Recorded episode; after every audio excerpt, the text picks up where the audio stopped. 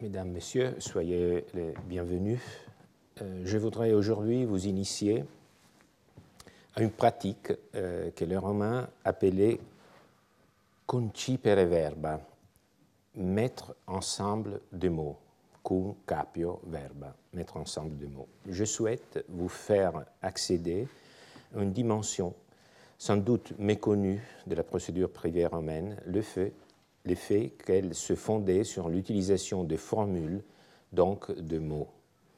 Mais plus que cela, la rédaction de ces formules et le choix des mots participaient à la prise en compte des différences sociales, tout en assurant la protection des droits des parties en litige. En litige. Oui, le procès est par définition les lieux des conflits c'est les lieux où les conflits purement juridiques se doublent d'un conflit social potentiel. En théorie, le procès devrait constituer un lieu où les différences sociales sont mises à plat. En réalité, elles se poursuivent dans une certaine mesure, même dans le cadre de l'administration de la justice. Il suffit de penser que dans le monde romain aussi, les parties en litige se faisaient assister par un orateur qui plaidait en leur faveur et qu'on appelait patronus, patron, nom qui indique son rôle de soutien et presque de protection de son client. La possibilité ou non de se procurer un patronus de poids, de renom, euh, pouvait déterminer euh, le résultat de la cause.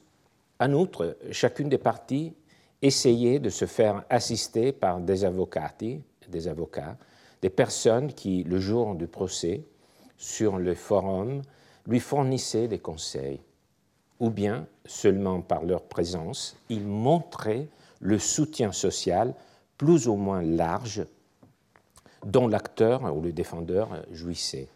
Donc, les procès étaient aussi un spectacle social. D'autre part, nous l'avons vu lors de notre dernière séance, à Rome, l'usage du procès était entouré de beaucoup de prudence. Cicéron intégrait un précepte sur le bon usage du procès, même dans son traité moral De Officis. Euh, s'il est convenable, dit-il, de donner avec libéralité, il ne l'est pas moins d'exiger ce qui nous est dû sans être aigre dans toute espèce de contrat, dans les ventes et les achats, en donnant ou en prenant un loyer, avec les propriétaires de maisons ou des terres voisines, il faut se montrer équitable et accommodant. Céder assez de ses droits à beaucoup de personnes, avoir pour le procès, pour euh, les litiges, toute l'aversion qu'ils doivent inspirer, et je crois même un peu plus encore un précepte qu'il s'efforça de suivre, Cicéron, lors de sa dispute avec son ancien beau-fils Dolabella à propos de la dot de Tullia. Les procès n'étaient donc euh, pas un lieu neutre, anodin, retranché du reste de la vie sociale. Mais cela pose un problème. Dire que le droit traite tout le monde de la même façon serait vain si dans le procès, les parties étaient traitées différemment. Comment donc faire coexister et articuler les différences sociales avec l'indispensable parité entre les parties? Pour le comprendre, je vais décrire rapidement la procédure qu'on pratiquait à Rome à partir du IIIe siècle avant Jésus-Christ jusqu'au IVe siècle après Jésus-Christ. D'abord en concurrence avec un système plus ancien, puis presque exclusivement. C'est ce qu'on appelle la procédure formulaire. Imaginez le prêteur assis sur sa selle curule, le siège dont les pieds incurvés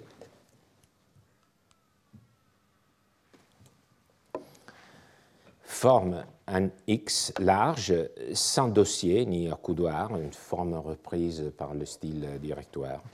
Ce siège était installé sur un endroit élevé, dont le nom était tribunal, d'où le, nom moderne.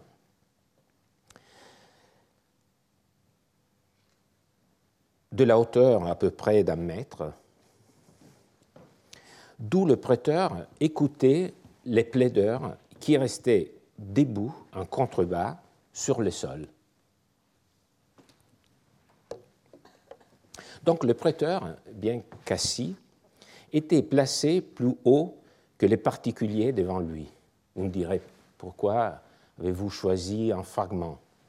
Parce que faire de l'histoire ancienne, c'est toujours travailler avec les fragments. Et donc je pense qu'il faut, il vaut mieux essayer de, comprendre que les petits fragments dont nous disposons euh, sont euh, des, des mondes en, miniature et qu'il faut euh, pas jouer, mais ouvrir par notre imagination pour les reconstituer. Et donc, je pense que vous comprenez que dans ce fragment, il y a un, petit monde euh, potentiel. Alors, je pense que c'est un symbole, un symbole assez efficace de la justice de tout temps celui qui administre la justice est au-dessus des plaideurs. Ce qui signifie à la fois sa position de tiers impartial, mais également sa position de supériorité. Le droit, en même temps qu'il apprivoise la force qui dominerait sinon les rapports sociaux, a besoin de la force pour s'imposer.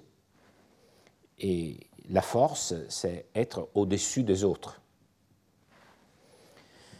Approchons-nous d'une autre particularité du procès romain. Comme je viens de le dire, déjà à l'époque de Cicéron, mais de façon presque exclusive à partir d'Auguste, la procédure la plus largement utilisée était la procédure formulaire. Qu'est-ce qu'une formule? C'est un texte validé par le prêteur. Euh, je parle euh, du prêteur, euh, donc le, terme général plus adapté serait magistrat, ce qui inclut par exemple aussi les gouverneurs de province, mais je parlerai surtout du, du prêteur qui ouvrait à Rome. Donc la formule, c'est un texte validé par le prêteur qui donne au juge les instructions pour trancher le litige. Le juge est une personne différente par rapport au prêteur. C'est un particulier, choisi par le, les parties en litige elles-mêmes, euh, disons euh, de façon libre ou en choisissant euh, dans une liste dressée par le magistrat lui-même. Donc c'est un particulier. Cela implique que, la formule contenait des instructions pour lui qui étaient nécessaires pour que le jugement de ce particulier puisse être considéré comme relevant du pouvoir du magistrat. Donc c'est les traits d'union, ce sont des instructions pour le, juge, pour le particulier, mais il y avait aussi une délégation de pouvoir dans la formule. Euh, regardons de plus près une formule. J'ai pris l'exemple le plus simple, celui d'un demandeur. Le nom conventionnel que les Romains lui donnaient, c'était celui d'Aulus Agerius, qui entente une action contre son adversaire Numerius Negidius pour obtenir le paiement d'une somme dont il se prétend créancier. Alors, la formule est la suivante. Le nom du juge, que Caius Titius soit le juge, c'est le juge choisi par les partis. S'il apparaît que Numerius Negidius doit donner à Aulus Agerius 10 000 sesterces, par exemple, que le juge le condamne à cette somme, sinon qu'il l'absolve. Qu'est-ce qui fait euh, l'intérêt de ce, petit texte, l'intérêt intellectuel, euh, disons conceptuel? C'est que la formule décortique le rapport entre les deux personnes en cause. Elle dépouille la situation de tout qui n'est qu'accessoire, isolant le noyau juridique. Donc, c'est décortiquer, isoler le noyau juridique. Une personne doit donner une somme d'argent à l'autre. C'est ça le, noyau de, de ce différent. C'est l'idée même de l'obligation. Alors, par ce dépouillement des détails, le litige peut laisser de côté tout ce qui est redondant pour se concentrer sur l'essentiel. C'est la méthode de l'abstraction. Alors, souvent, euh, on reproche aux juristes d'être trop abstraits, c'est-à-dire loin de la réalité. Mais euh, il y a là, euh, je pense, euh, un malentendu. Il faut considérer que c'est une nécessité, car autrement, on ne pourrait jamais isoler le cas d'espèce, parce qu'il serait noyé dans la réalité tout entière. Il faut quand même poser des bornes le définir. Et c'est exactement ce que la formule fait ici. Isoler ce qui est relevant, vraiment, l'obligation. Alors, euh, ces formules euh, deviennent typiques, c'est-à-dire que le prêteur les rédigeait au préalable, euh, au début de de, l'année de sa charge, de son office, et les écrivait sur du bois blanchi à l'encre rouge-noire qu'il affichait en public. Donc c'était un texte, l'édit du prêteur, qui était affiché en public. Euh, d'ailleurs, édit, edictum contient le mot dicere, dire. Donc c'était une proclamation. C'était une proclamation, mais que euh, ensuite euh, était affichée par écrit sur du bois blanchi. Alors, nous avons même appris où l'édit se trouvait, disons à l'époque d'Auguste, c'était justement dans les forums d'Auguste. On, le sait par des tablettes qui ont été retrouvées à Pompéi et, qui parlent de, procédures concrètes. Et donc, les gens donnent des détails aussi, disons, topographique. Donc on sait que le dit à Rome était affiché euh, sur les colonnes des basiliques du Forum d'Auguste.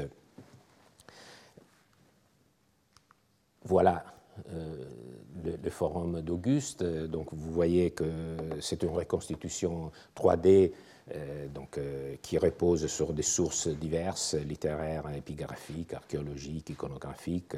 C'est une place euh, à peu près de 125 mètres pour 120 mètres, avec des exèdres. Je ne sais pas trop s'il s'agit de quatre exèdres ou de deux. donc, le, temple que, vous voyez ici, c'est le temple dédié, consacré à, Mars Vengeur. Il était implanté au cœur euh, d'un quartier populaire euh, très, très densément populé, le, quartier de la Subure, et il était séparé par un mur d'une trentaine de mètres, un pépérin. Donc euh, on peut aller un peu plus loin si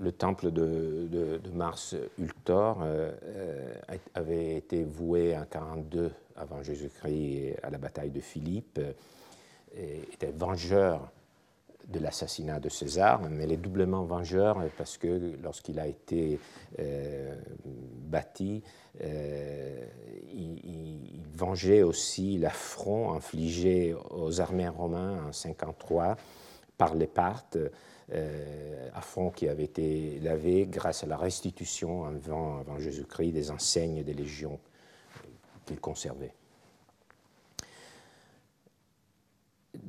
Donc le procès avait lieu ici, sous, les, colonnades des basiliques, et c'était justement ici, et c'était justement euh, sur ces colonnes que l'édit du prêteur était affiché en public.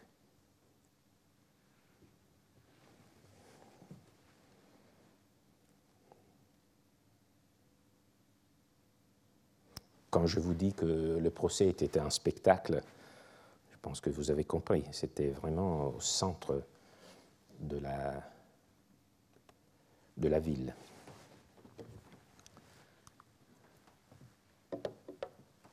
Alors, imaginons maintenant un cas différent par rapport à celui que, que je viens d'évoquer, un peu plus compliqué.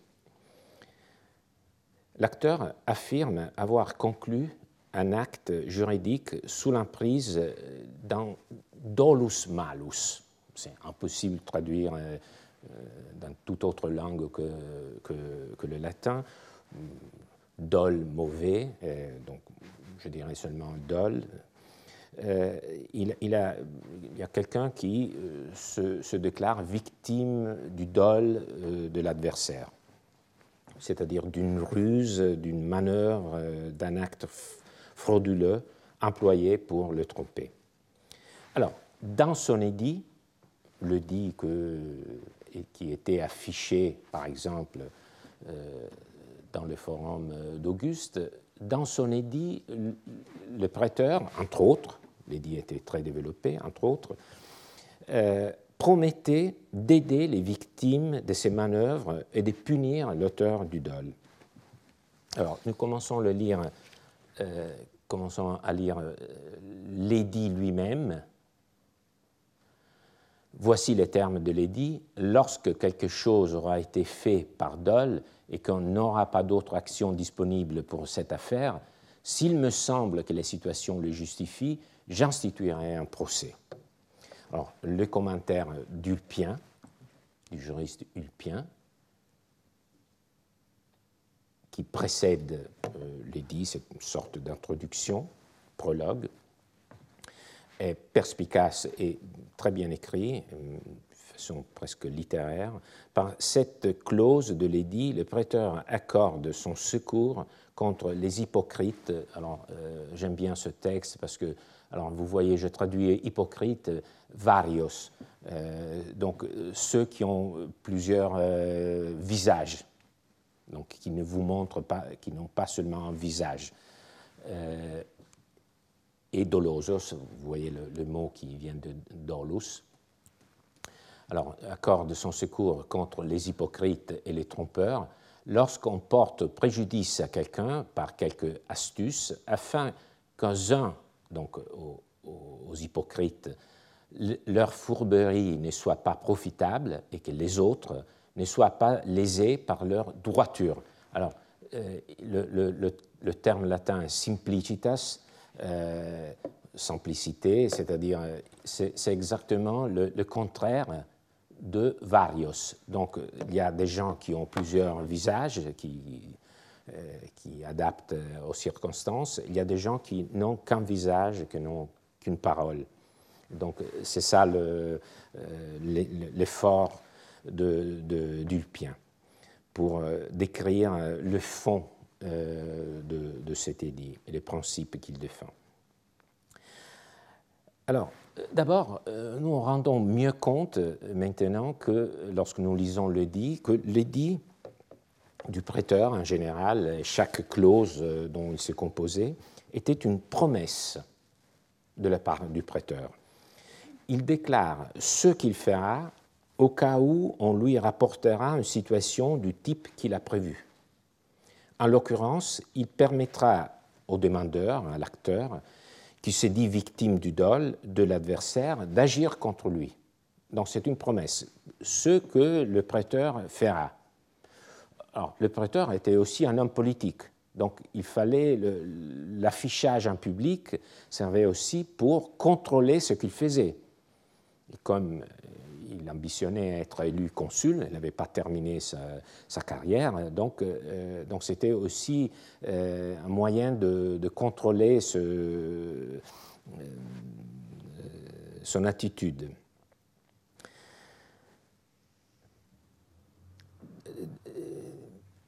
Donc,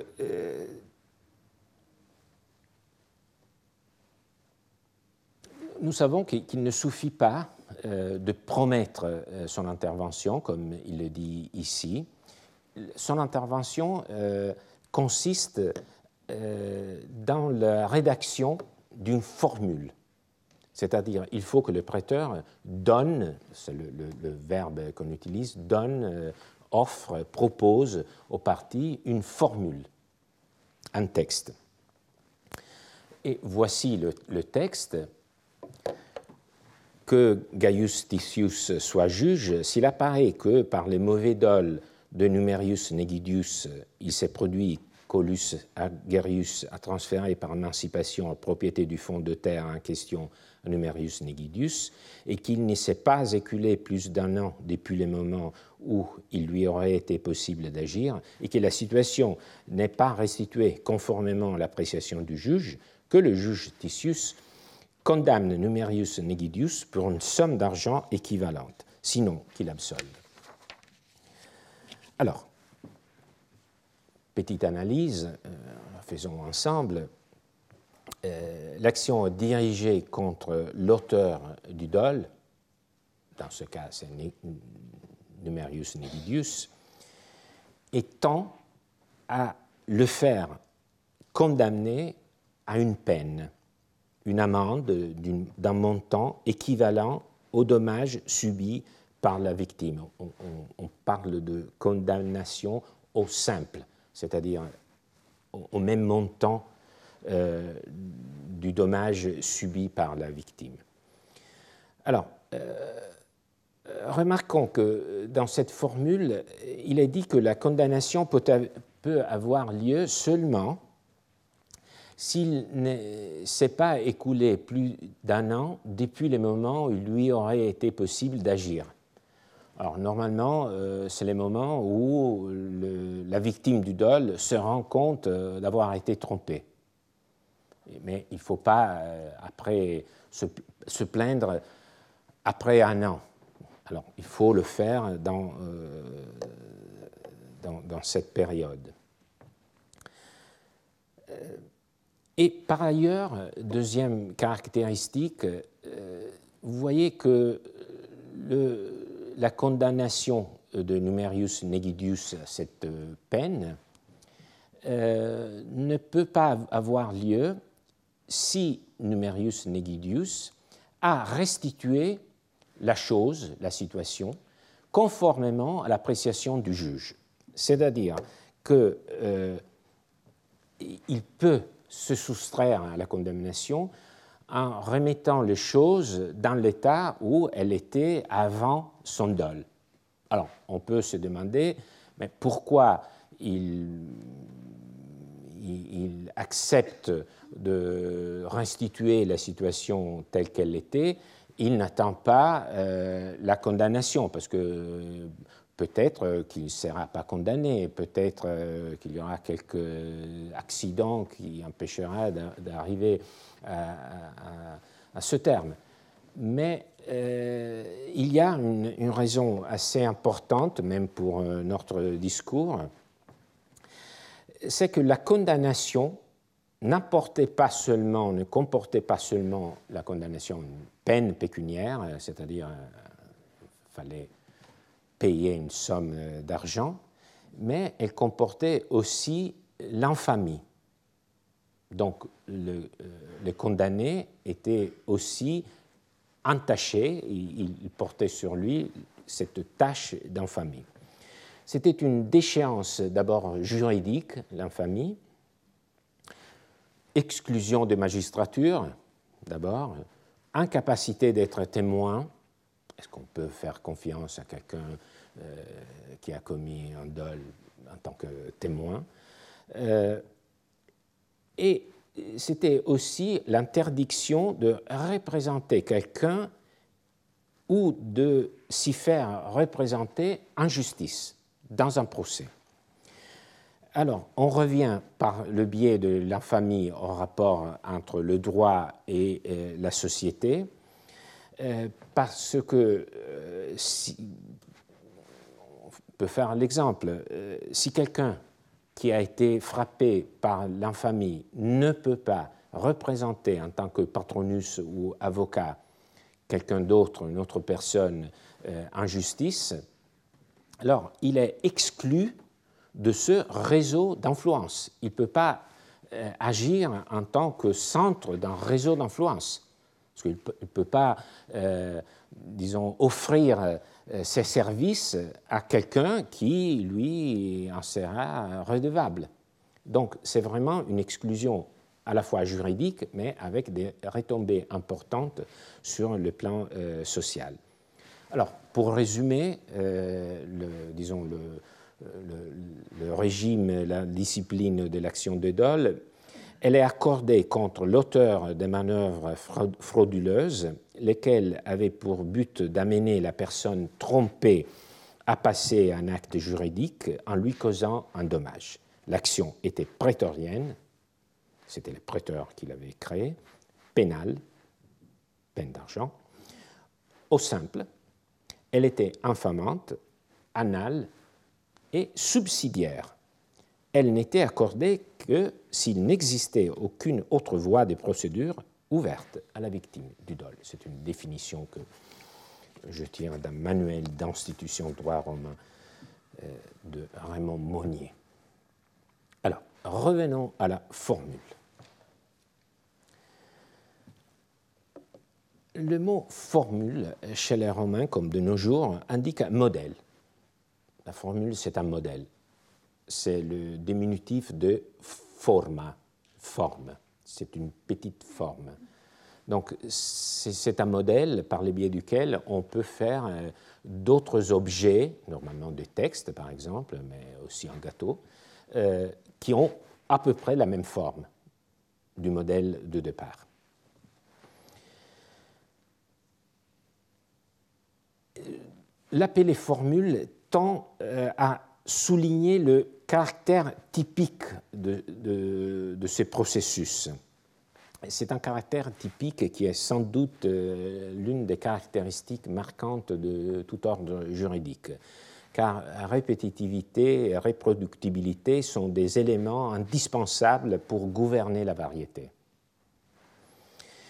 Alors, cela dit, il est hors de doute que, lorsque deux individus euh, allaient chez le prêteur, euh, dans le forum d'Auguste, euh, ils s'approchaient de lui qui était assis sur son estrade. ce qu'il lui demandait, c'était une formule à peu près pareille de celle qu'on trouvait dans, son édit. Aussi un texte d'un juriste romain qui disait la, la, façon la plus simple de montrer à ton adversaire l'action que tu veux exercer contre lui, c'est de l'amener devant l'édit du prêteur et lui pointer du doigt l'action euh, que vous voulez exercer contre lui. Donc c'est effectivement euh, une sorte de reproduction euh, du modèle dans le cas concret mais euh, néanmoins, euh,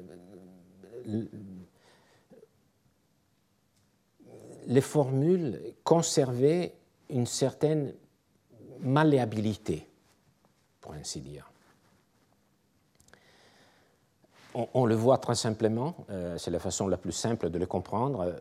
bon, les noms devaient être changés, donc ça c'est le, c'est la formule qu'on trouve dans le dit du prêteur. Donc euh, les noms, il euh, faut les changer euh, en relation au nom des, parties en litige. Alors les noms, pourquoi Aulus Agerius bon, C'est celui qui agit, l'acteur, en plus, il est riche parce qu'il a une aula, donc il a une, belle maison avec des, salles de réception. Et numerius negidius, numerius numerare, ça veut dire payer, et negidius, c'est celui qui nie, qui dit non. Donc on comprend euh, qu'ils ont choisi euh, des noms qui, euh, qui, correspondent au rôle dans, dans, le, dans le, procès. Et donc ça peut sembler un peu banal, mais il y a une loi qui dit précisément, faites attention, les noms sont à changer. Donc donc c'est quelque chose à laquelle il, fallait, prêter attention. Mais c'est plus que ça. Euh, on voit très bien que euh, cette formule fait référence à un cas très particulier. Donc le modèle qui est dans le dit fait référence, bien entendu, à une situation où il y a eu dol, mais c'est une, situation très particulière. Donc il, peut en avoir euh, beaucoup d'autres. Dans, dans, cet exemple, euh, l'acteur affirme avoir transféré la propriété d'un fonds car il a été trompé par l'acheteur. Par exemple, euh, on peut s'imaginer, euh, l'acheteur a donné des fausses informations. Il a dit, bon, vous savez, il y a un plan de tout confisquer et donc il vaut mieux que vous débarrassiez de, de, ce, de ce fonds mais c'était des, informations fausses, donc, euh, donc le, vendeur a été, a été trompé. Donc, mais c'est un cas très, très précis. Le transfert propriété, euh, dans le cadre duquel le vendeur a été euh, trompé par l'acheteur. Alors, si le cas était différent, il, fallait changer pas seulement le nom, mais aussi le cas d'espèce qui était mentionné ici bien entendu toujours laissant le mot dol parce que c'était un peu le, cœur de, ce dispositif.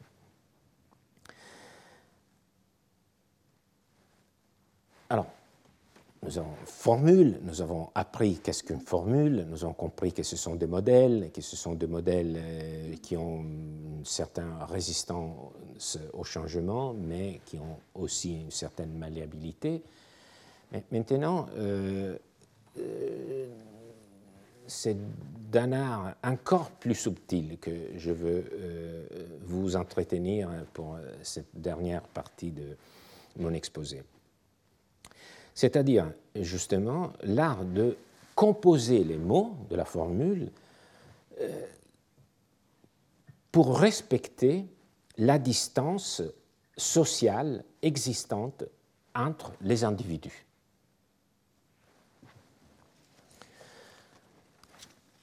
On peut le voir par ce texte d'Ulpien, un juriste du IIIe siècle après Jésus-Christ. C'est avec raison, dit-il, que le prêteur a inséré dans la clause de l'édit sur les dol l'examen de la, cause. On va y revenir, c'est un peu le mot-clé de, ce texte, l'examen de la, de la, cause, la cause cognitio. En effet, une telle action, l'action de Dole, ne saurait être accordée à tout instant. Et en effet, voici qu'en premier lieu, elle ne doit pas être donnée si la somme est modique. Elle ne le sera pas non plus à certaines personnes, par exemple aux descendants et aux affranchis, contre leur ascendant ou leur patron, parce qu'il s'agit d'une action infamante mais il ne faut pas non plus l'accorder à l'humble contre celui qui excelle de par sa position sociale. Par exemple, un homme du peuple contre un ancien consul dont l'autorité est reconnue, ou encore un individu s'adonnant à la luxure ou la prodigalité, ou qui soit, pour toute autre raison, dénué d'importance contre un homme dont les mœurs seraient plus exemplaires. C'est ce que l'Abéon pense dit Ulpien. Quelle en est la conséquence à propos de ces personnes contre lesquelles on ne peut pas donner l'action de dol Il faut dire qu'on doit leur donner une, action in factum adapté aux circonstances du cas et modérer les mots afin de mentionner la bonne foi. Il y a des choses qu'on comprend très bien, d'autres un peu plus euh, techniques. Et je pense que c'est le beau de, ce type d'exposé, de n'être pas trop compréhensible. Il ne faut pas entendre un exposé dont on connaît tout, parce que sinon ça ne vaut pas la peine. Euh, ce qu'Ulpien commente dans ce passage, euh, c'est l'expression tirée de l'édit S'il me semble que la situation le justifie, traduction assez, c'est une paraphrase, le latin dit justa causa esse videbitur s'il semblera, euh, s'il semble qu'il y ait une, juste cause. Alors, euh, apprécier, voir s'il y a une justification, euh, c'est une opération qu'on définit, qu'on qualifie de cause cognitio. On peut traduire examen préalable de la situation. je pense que vous aurez compris à quoi ça fait référence, par exemple, le fait d'évaluer si la, somme en jeu était importante ou pas, par exemple. Donc, euh, on pouvait, euh, le prêteur euh, faisait ce type d'examen au préalable. Ce n'était pas compliqué, parce que si, les, parties étaient d'accord que la somme était très modique, il disait bon, je, n'accepte pas de donner une, action pour dol. Alors, euh, vous voyez que le commentaire d'Ulpien euh, s'ouvre sur un jugement de valeur. Il dit c'est avec raison, mérito. Le, premier mot, c'est très important euh, par sa position, mérito, avec raison, justement.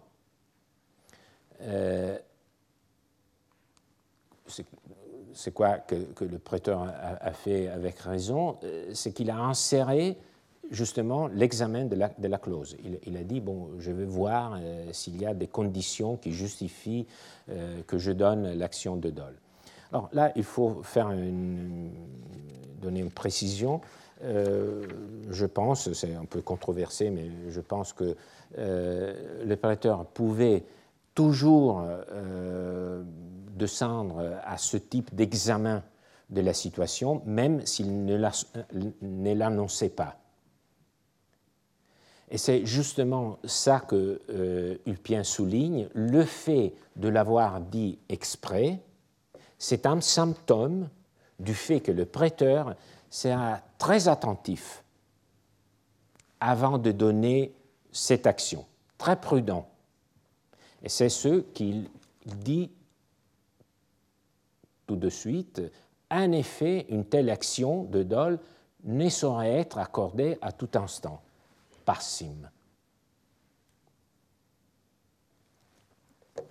je ne sais pas, sans distinction, pêle-mêle. Donc, euh, il faut être très prudent. Euh, vous avez, je pense, compris pourquoi on ne peut pas euh, l'accorder à tout instant. C'est parce qu'elle était infamante. Donc, il y avait des conséquences très grave sur le statut social de la personne.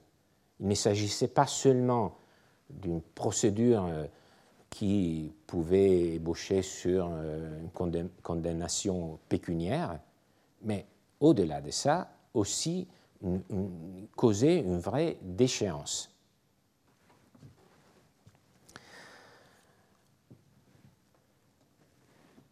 Alors, à, cette affirmation euh, suit en développement, il, il, dit, en premier lieu, elle ne doit pas être donnée si la somme est modique. C'est un élément objectif, donc c'est seulement l'évaluation du montant en jeu. vous comprenez qu'il y a là une évaluation de valeur en jeu, d'une part une somme modique, de l'autre part le risque de cette déchéance sociale. Donc le prêteur dit qu'il ne vaut pas la peine de, mettre en danger la position sociale du défendeur un rapport, un, un enjeu pécuniaire pas trop relevant. Mais l'action ne sera pas non plus accordée à certaines personnes. Donc ce n'est pas une question objective, c'est une question subjective. Par exemple, aux descendants et aux affranchis contre leur ascendant ou leur patron. On comprend très bien. Donc il y a un rapport complètement euh, déséquilibré. L'ascendant euh, est par définition supérieur au descendant, et notamment dans un système comme le système romain, où il y avait la centralité du père de famille qui jouissait d'une situation de véritable pouvoir sur les descendants. Donc il ne fallait pas que euh, cette situation soit mise en danger par euh, une action euh, de dol. Et à plus forte raison dans le cas d'un patron et de son affranchi, qui, il ne faut pas l'oublier, était auparavant son esclave. Donc il ne faut pas que l'esclave puisse, disons, euh, presque renverser euh, la situation euh, de, disons, de déséquilibre qu'il y avait auparavant. Parce qu'il s'agit d'une action infamante. On comprend très bien le, mécanisme de, raison, de, raisonnement. Et c'est en principe que Ulpien redit en général, c'est une phrase qu'il faut, je pense, considérer, euh, parce que c'est une véritable euh, proclamation des valeurs romains. Donc, euh, parfois, dans le digeste, on retrouve, c'est assez rare, mais on trouve des, des, propos qui nous font entrer, parfois malgré nous, euh, dans un, univers euh, qui était régi par des valeurs euh, qui ne sont pas toujours les nôtres, ou qui le sont, mais bon, ça dépend. Alors, revenons au, texte, parce qu'il y a une deuxième catégorie. Ce n'est pas celle des descendants et des affranchis, mais il y a une deuxième catégorie qui est elle-même divisée en deux.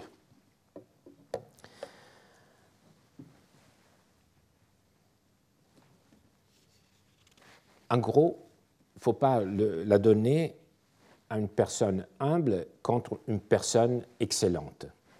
Mais après, il faut voir euh, qu'est-ce qu'on considère euh, l'une et l'autre. Alors, par exemple, on le comprend très bien, euh, un homme du peuple contre un ancien consul. Donc là, il y a une différence sociale qui est basée sur le droit public le fait d'avoir reçu par le peuple une charge, magistrature, donc euh, un ancien consul contre euh, un homme du peuple. Donc l'homme du peuple ne peut pas demander une action de dol contre un ancien consul dont l'autorité est reconnue. Ou, deuxième catégorie, qui entre plutôt dans le droit privé, il ne faut pas l'accorder à un individu s'adonnant à la luxure ou à la prodigalité, ou qui soit, par toute autre raison, dénué d'importance contre un homme dont le mœurs serait plus exemplaire.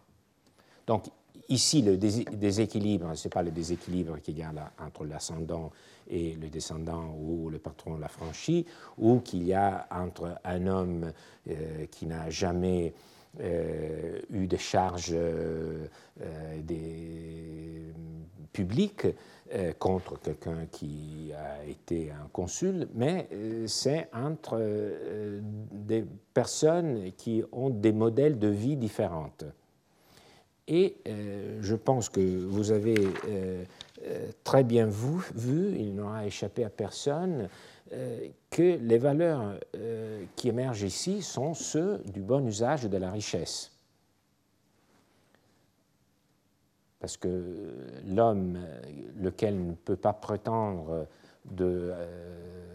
d'exercer l'action de dol, est celui qui s'adonne à la luxure, la prodigalité contre quelqu'un qui a des mœurs et mœurs euh, plus exemplaires. Et mœurs, euh, ça, euh, nous rappelle l'idée de philosophie morale. Donc on est vraiment dans, dans, ce type de, contexte. Alors, après avoir dit que, quelles sont les limites que le prêteur doit suivre lorsqu'il il procède à la vérification de la situation avant d'accorder l'action. Euh, comme il a indiqué des limites, il se demande, mais quelle en est la conséquence? Pourquoi cette question? Euh, Parce qu'il euh, y a là un problème. Comment donc articuler le fait qu'on veut protéger la position sociale de certaines personnes avec la demande légitime de protection de quelqu'un qui s'affirme victime euh, du dol de cette personne. Donc c'est ça euh, l'enjeu. Alors la solution qu'il propose, c'est de modifier la formule. Mais il le, propose d'une façon assez, assez étrange. L'action de dol ne doit pas être accordée. À sa place, il faut donner une action in factum, donc euh, adaptée à la situation de fait, aux circonstances du cas, et modérer les mots afin de mentionner la bonne foi. Donc il faut modifier la, la formule en éliminant le mot dol et en insérant le mot bonne foi, bona fides. Alors, un tel conseil, si on réfléchit, euh, ne saurait nous surprendre, car l'idole est un concept opposé à celui de la bonne foi. Donc, la formule devra être rédigée de telle sorte que le juge, qui doit juger selon la, la formule que nous avons vue ici, le juge ne devra pas juger à la aune du dol, mais à la aune de la bonne foi. C'est-à-dire, euh, s'il y a eu un transfert de propriété et le, vendeur euh, affirme qu'il a été trompé par euh, l'acheteur, on ne se demandera pas si l'acheteur a commis dol, mais on se demandera si le vendeur peut se retirer de l'accord tout en gardant sa bonne foi. Donc, euh, c'est symétrique, si vous voulez. Mais on ne mentionne pas le dol. Alors, cela pourrait passer à nos yeux pour un simple jeu de mots, mais les Romains y étaient, à ce qu'il paraît, très sensibles. Et donc, il existe un, précédent de cet escamotage dont l'auteur est Cicéron. Cicéron, gouverneur de Cilicie. Je pense que les références à Cicéron, qui sont très fréquentes euh, dans, mes cours, ne doivent pas vous surprendre parce que euh, Cicéron euh, est une source, si on peut le définir comme comme ça une source qui euh, a une bonne connaissance du droit, mais qui traite le, droit d'un point de vue très proche de la, disons, euh, du quotidien. Donc c'est une source que pour euh, ce type de sujet, parfois est plus adaptée que les, textes des juristes. Mais dans ce cas, comme, comme j'essaie de le faire toujours, j'essaie toujours de faire de parallèles entre les textes des juristes et des textes qui euh, sont euh, différents. Donc, euh, ma méthode, c'est celle de, disons, de l'inclusion de champs discursifs différents. Alors, euh, Cicéron, gouverneur en, Cilicie, euh, vous savez que normalement euh, les anciens prêteurs et les anciens consuls étaient ceux qui partaient pour les provinces après leur année d'office. Mais Cicéron, après son consulat en 63, avait vécu des vicissitudes épouvantables, même l'exil, et, en conséquence de la répression des catilinaires. Euh, donc, il, pensait, une fois revenu euh, à Rome, avoir échappé à cette lourde tâche de gouverner une province. Mais malheureusement pour lui, en 52, l'on décida de faire appel à tous les ex-consuls qui avaient occupé leurs fonctions euh, plus de cinq ans auparavant, et parmi eux, donc, Cicéron. Cicéron assaillait littéralement ses amis des lettres euh, pour empêcher cet énorme dérangement, comme il le définit, mais rien n'y fit. Le, sort le choisit comme gouverneur de la province de Cilicie, qui était euh, en plus euh, l'une des plus importantes de l'Empire romain, et la deuxième grande place forte en Orient, après la Syrie. Donc la Syrie ici. Alors, la Cilicie n'était pas seulement euh, la province qui correspond à, cette partie qui porte ce nom, c'était bien plus, plus large. Elle incluait la Pamphylie, la Lycie, la Pisidie, l'Isorie, euh, partie, la, Lycaonie et, et, même une partie de la Phrygie. Et aussi le circuit judiciaire des, cités de Synada, d'Apameia et de Laodiké. Donc, donc c'était très, très étendu.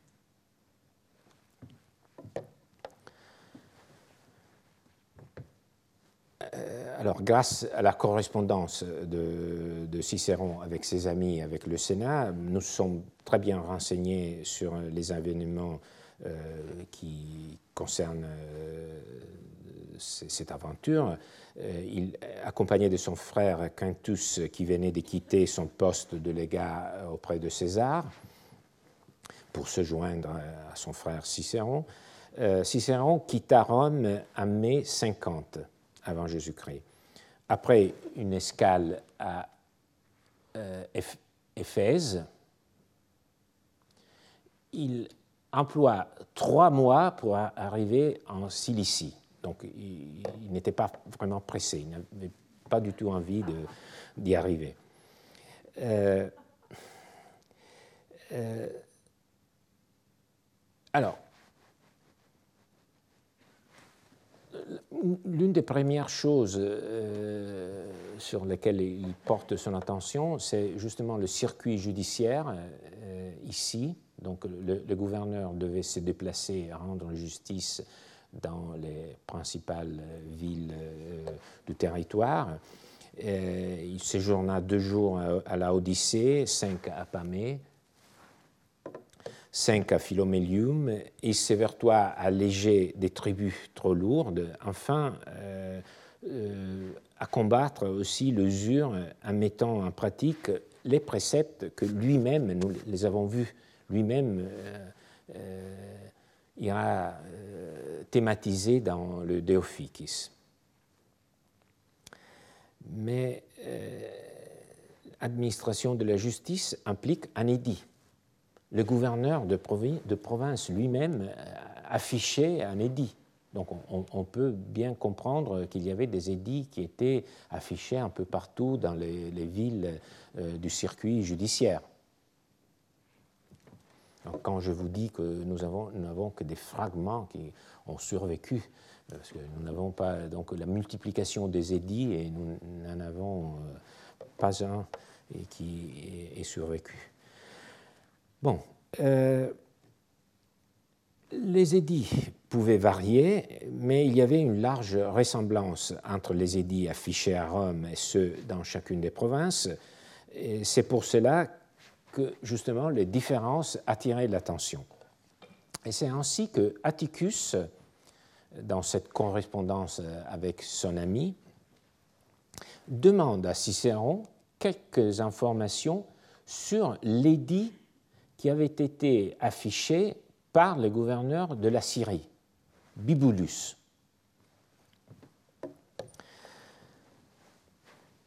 Parce que, dit Atticus, il avait exposé dans son édit une clause extrêmement préjudiciable à l'ordre équestre, du moins si on croit l'opinion d'Atticus qui appartenait, tout comme Cicéron euh, avant d'entrer dans, le, Sénat, à cet ordre, et qui était l'ordre des chevaliers, des grandes fortunes, d'où sortaient aussi les publicains qui prenaient à ferme le recouvrement euh, des impôts. Euh, vous voyez ici le fiscus, donc le terme a une image, euh, vous voyez ici, c'est une corbeille euh, à monnaie, ici, ici les monnaies. Ici, c'est un codex. Vous voyez ici le, livre des comptes. C'est une image, euh, je, trouve, assez saisissante. Elle se trouve à Neumagen, près de Trèves, donc c'est une scène de paiement des impôts. Peut-être, euh, mais c'est très difficile, peut-être euh, vous voyez ici les provinciaux qui doivent, euh, sont en train de payer le dû aux, aux publicains. Et donc les publicains n'ont pas bonne presse, et donc vous voyez une autre représentation. Euh, c'est le, Caravage, euh, le tableau euh, qu'on trouve à San Luigi dei Francesi à Rome, et donc, pris d'un passage de l'évangile de Matthieu, quand Jésus vit un homme assis au bourreau du fisc et lui dit Suis-moi. Et il se leva et les, suivit. Donc, c'est peut-être c'est une interprétation un peu discutée, mais on, pense que probablement c'est euh, Jésus et Matthieu. Alors, euh, dans sa lettre, euh, Cicéron ne dit pas exactement qu'est-ce que cette clause préjudiciable pour les chevaliers, les publicains. Euh, Caticus dénonce dans l'édit de, de, Bibulus, mais il est généralement admis euh, qu'il s'agit de la sidite exceptio doli, l'exception de dol, c'est une clause, un remède qui est strictement lié à l'action de dol. Donc je n'entre pas dans, les détails, mais euh, c'est cette exception de dol qui est liée à l'action de dol.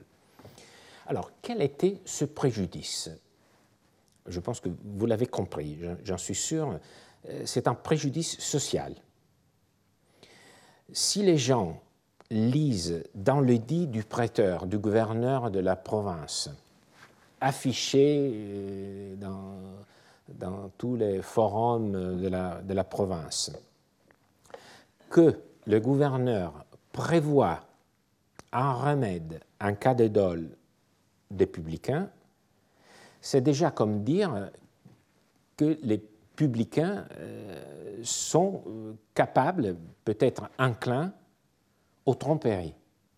Donc c'est déjà un préjudice social en soi, le fait d'afficher ce, remède, de lier le, terme dol euh, à un remède orienté contre les publicains. Par exemple, s'il y a une négociation entre le publicain et le contribuable, contribuable euh, endetté qui promet de verser euh, l'impôt. Peut-être que dans ce type de négociation intervient le dol des publicains. C'est à une situation de, ce type euh, qu'on peut penser. Alors, Atticus veut que euh, Cicéron leur enseigne. Euh, la lettre de Cicéron est typique, il ne sait presque rien, mais il en profite pour parler de soi. alors, il, dit J'en sais rien de l'édit de Bibulus. En dehors de la clause à propos de laquelle tu, toi-même, tu m'as écrit, et, qui porte un grave préjudice à notre ordre, l'ordre équestre. Après, Cicéron s'empresse à rassurer son ami pour ce qui, le concerne. Euh, il, dit J'en ai toutefois une d'aussi efficace, aussi efficace, isodynamusa, mais plus couverte, plus dissimulée, tirée de l'édit d'Asie des Quintus Mucius Chevola, grand juriste, euh, consul de 95 avant Jésus-Christ. Sauf si l'affaire a été gérée de telle sorte que, selon la bonne foi, on ne soit tenu de s'y conformer. Ce qui revient à dire que celui qui décide de ne pas tenir sa parole ne manque pas de bonne, bonne foi. Alors, le dit de Cicéron présentait donc une clause ayant la même efficacité, la même dynamisme, la même force que la clause contenue dans l'édit de Bibulus. Donc, l'édit de Bibulus parlait de Dol à propos des publicains. Il utilise une formule euh, qui ne parle pas de Dol, mais qui contient le mot bona fides. Donc, elle était plus dissimulée, mais avec la même euh, efficacité, fonctionne identique. Alors, je pense que le texte d'Ulpien, dont nous avons longuement parlé, euh, nous aide à comprendre euh, complètement l'attitude de Cicéron. En rédigeant son édit provincial, celui se comporte exactement comme deux siècles après lui, ou presque trois siècles après lui, Ulpien, suggérera euh, au prêteur de se comporter au cas où il lui serait demandé d'adopter des mesures préjudiciables à l'honneur de, des ascendants, du patronus, euh, de l'ancien consul, euh, d'une personne aux mœurs euh, irréprochables contre un prodigue. Alors, Ulpien suggérait, vous vous en souvenez, d'introduire dans la formule la mention de la bonne foi et de manière analogue, on peut penser que Cicéron, suivant ce que le grand juriste Quintus Mucius Scevola avait fait 50 ans avant lui lorsqu'il était le gouverneur de l'Asie, transforme, donc, on peut penser que Cicéron transforme la clause euh, qui parlait de dol à l'aide de la bonne foi. Et donc le juge, je le répète encore une fois, ne condamnera pas si l'affaire entre les publicains et les contribuables a été conclue de telle sorte que, en toute bonne foi, les contribuables ne doivent pas euh, s'y tenir. Donc, il peut euh, euh, libérer le contribuable de l'obligation s'il peut le faire tout en gardant sa bonne foi. Pourquoi il peut garder sa bonne foi même s'il ne tient pas son engagement implicite, c'est parce que le publicain l'avait trompé. Mais on ne parle pas euh, du dol du publicain. Alors, donc on comprend euh, très bien pourquoi il parle d'une clause aussi efficace, avec la même dynamisme, mais couverte, couverte du point de vue euh, verbal et social. Donc il n'y a pas cette atteinte à l'honneur, à la réputation des publicains. Ici se termine euh, mon commentaire de texte et notre séance. Euh, j'espère euh, que vous avez jugé utile ce rapprochement entre un texte d'un juriste, ce texte de, Cicéron, qui jette une lumière assez claire sur la démarche que les prêteurs, les gouverneurs de province, assumé euh, quand il voulait euh, sauvegarder euh, la réputation de certaines catégories de, personnes. Alors d'abord, on a compris que les formules, en dépit de leur nom, étaient assez susceptibles de variations, mais aussi que ces variations répondaient à des attentes sociales, encore une fois.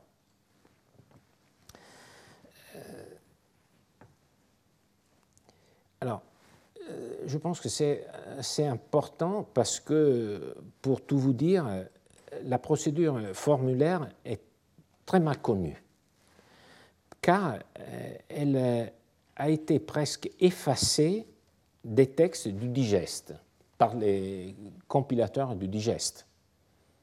Alors, vous me diriez, mais d'où est-ce que vous avez tiré ces textes? Donc, et toutes ces sources. Euh, mais je vous ai montré qu'il faut chercher euh, dans les, vraiment dans, les coins plus obscurs, hein, les plis de, des textes, des détails pour reconstituer les formules et même pour comprendre surtout leur fonctionnement. Alors, quelle est la conséquence de, cet effacement de formules dans le texte du digeste? Alors, Pour le dire de façon euh, très euh, disons, euh, avec une formule, c'est la disparition du procès des textes des juristes romains. Et comme les textes des juristes romains ont été réemployés à l'époque médiévale et moderne, nous avons des textes qui nous parlent du fond du droit du point de vue substantiel, mais qui parlent très peu du procès. Et Deuxième conséquence, euh, comme vous l'avez vu, le, procès était le lieu où les attentes sociales euh, rejoignaient euh, le droit. Alors, on a une image un peu épurée du droit romain. On ne voit pas que le droit romain était euh, encastré, pour, euh, le dire avec un mot qu'on utilise euh, dans ce type de, de, discours, était encastré dans la société.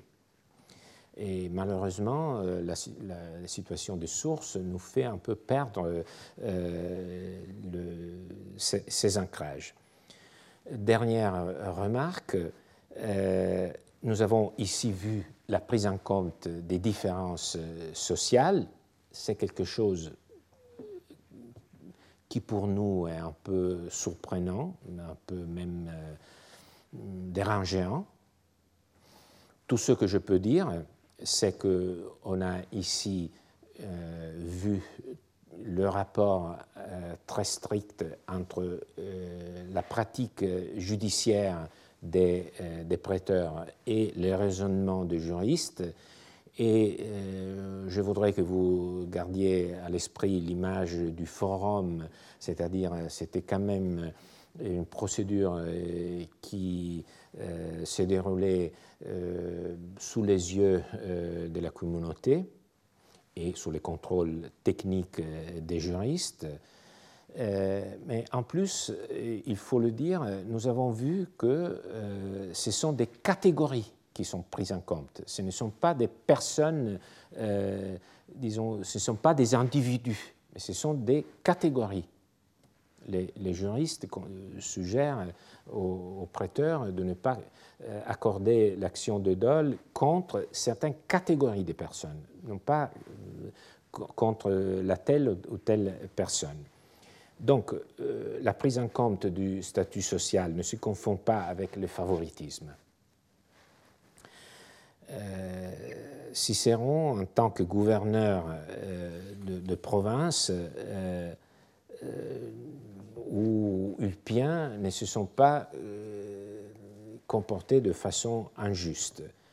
Donc nous ne sommes pas en présence du genre d'abus auquel fait référence la phrase de Solon, citée par un contemporain d'Ulpien, Diogène Laertius. Les lois sont comme des toiles d'araignée. Si une chose légère et faible y tombe, elles la retiennent. Si elle est plus grande, elle la déchire et s'en va. Je ne pense pas que c'est ça, euh, disons, l'esprit de ce type euh, d'intervention, mais il faut quand même considérer le droit romain dans son cadre social. Et je vous remercie de votre attention.